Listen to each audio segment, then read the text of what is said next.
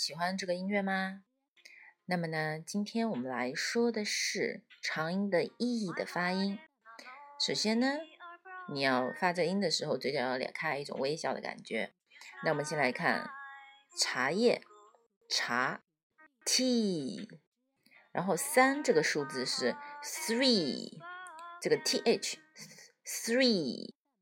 接下来是奶酪，cheese，cheese。